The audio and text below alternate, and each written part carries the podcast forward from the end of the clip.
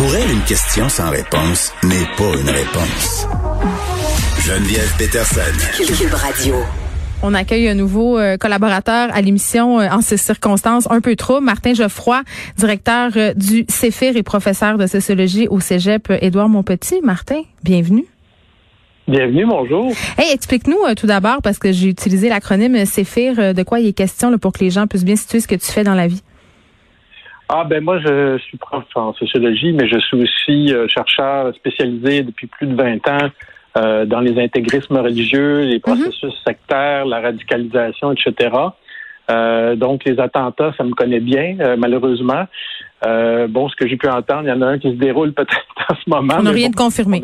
On n'a rien de confirmé encore. Mais tu seras là, ceci dit, tous les vendredis pour nous parler de ces sujets qui sont forts à propos. J'ai envie de dire malheureusement là, par les temps qui courent. Aujourd'hui, on fait un petit croche. Par contre, on va parler de cet éventuel vaccin qui fait beaucoup jaser. Tantôt, j'avais un, un, chercheur qui est venu parler des questions éthiques entourant le développement de ce vaccin-là.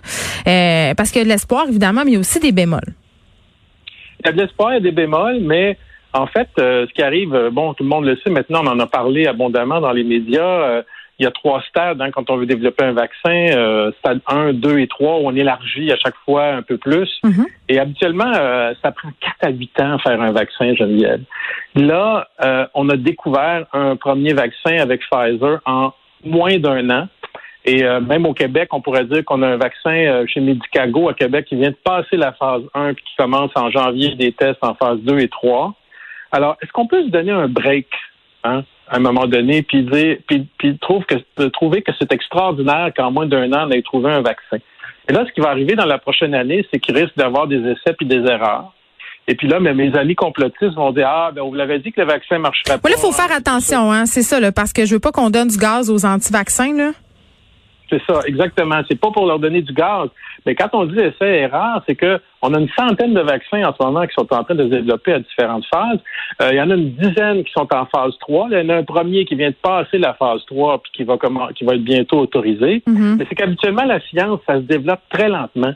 Euh, il faut publier des articles scientifiques à, évalués à double aveugle. Là, Pfizer a juste publié un communiqué de presse. OK? Et là, euh, on parle d'un vaccin efficace à 90% sauf qu'il va falloir que ça soit publié dans une revue au double aveugle, au moins une pré-publication.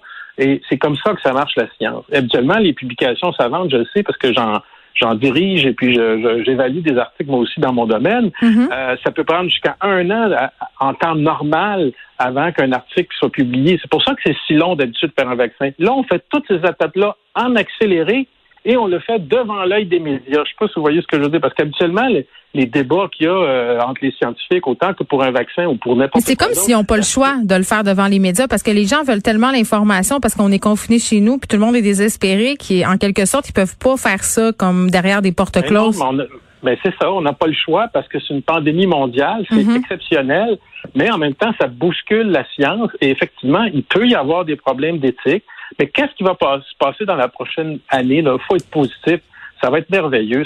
on va la voir, la science. Parce que ce qui va arriver, c'est que il va y avoir euh, une dizaine de vaccins là, qui vont soit passer ou pas la phase 3. Donc, on va commencer à avoir des vaccins. Mais même si ces vaccins-là, à un moment donné, se corrigent ou fonctionnent plus ou moins bien, par exemple, le vaccin de Medicago qui vient de passer la phase 1, mais mm-hmm. ben, si tout va bien, euh, au mois de juin, il va passer la phase 3. ça veut dire que le premier vaccin qui va sortir, si ça fonctionne plus ou moins bien, au bout de 4, 5, 6 mois, il va y en avoir d'autres qui vont sortir. Vous voyez ce que je veux dire? Et peut-être que dans un an, ce ne sera pas le vaccin de Pfizer qu'on va utiliser, ça va peut-être, je ne sais pas, être le vaccin de Medicago parce qu'il va être plus efficace et pour X, X nombre de raisons. Mais est-ce qu'on peut se donner un break et dire, on a, alors que d'habituellement, ça prend 4 à 8 ans à découvrir un vaccin, là, on a découvert un vaccin à 90% d'efficacité en mm-hmm. passant. Euh, parce que le vaccin contre l'influenza, habituellement, c'est 40 à 50% euh, d'efficacité, certaines années 0% Là, 90% c'est extraordinaire.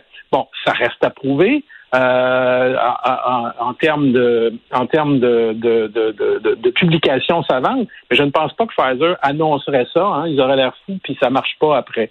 Donc, donnons-nous un break là d'ici 2021, ça devrait, cette pandémie-là, à mon avis, être relativement terminée euh, avec les vaccins, les, différents vaccins qui vont arriver.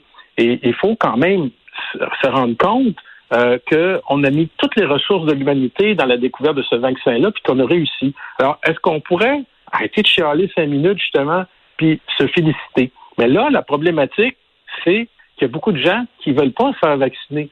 Et là, la problématique, c'est que si les gens ne se font pas vacciner, euh, c'est une grosse partie de la population qui ne se fait pas vacciner. Comme en France, c'est 50% des Français qui ne veulent pas se faire vacciner. Mais ben là, le vaccin, ça ne fonctionnera pas.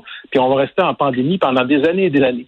Donc c'est là, quand je vous parle de, de, de conspirationnisme, que ça devient euh, important de, de, se préoccuper de ce phénomène-là. Ici au Québec, on a à peu près 20 euh, à 25% de la population qui ne veut pas se faire vacciner. Euh, si on dépasse ce, ce, ce, ce pourcentage-là, mhm. ben, on va être dans le trouble, nous autres aussi, par rapport à ça, éventuellement.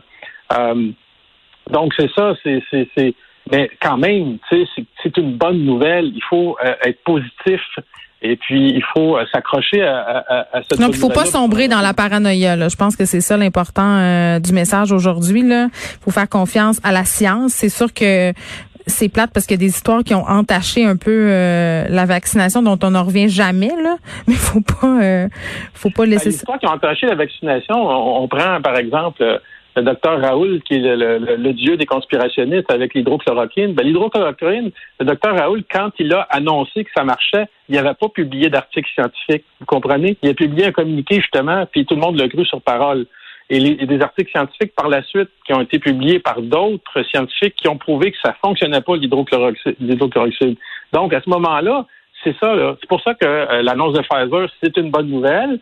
Euh, on sait qu'ils travaillent depuis très longtemps là-dessus. Il faut attendre euh, les pré-publications et les autorisations euh, de, de, de, de, la FDA et au Canada, de Santé Canada, mais ça va venir assez rapidement parce que je pense que les gouvernements sont assez impatients de commencer à, ce qu'on puisse voir la, lumière au bout du tunnel. Mais je pense qu'il faut le dire, on voit la lumière au bout du tunnel. Et aussi, en termes de conspirationnisme, là, en toi puis moi, Geneviève, là, le plus grand chef des conspirationnistes au monde est sur le point de ne plus être président des États-Unis. OK? Même s'il s'agite, puis il s'excite, puis il s'énerve, la démocratie, il y a des dates qui s'en viennent. On vient aujourd'hui de, confirmer la victoire de Joe Biden en Georgie. Euh, il va y avoir l'extrême droite américaine avec Mary Taylor Greene, qui est une, qui, a été élue au Sénat et qui croient à QAnon, ils vont faire une grosse manifestation euh, pro-Trump. Euh, euh, ça à, Washington, à Washington samedi. On ne sait pas à quelle grosse, quelle ampleur ça va prendre. Non, mais, euh, On, va suivre ça. Martin, on aura l'occasion de s'en reparler. Il faut se laisser. Martin Geoffroy qui sera là tous les vendredis, directeur du CEFIR, professeur de sociologie au Cégep Édouard Montpetit. Merci, Martin. Merci, Geneviève.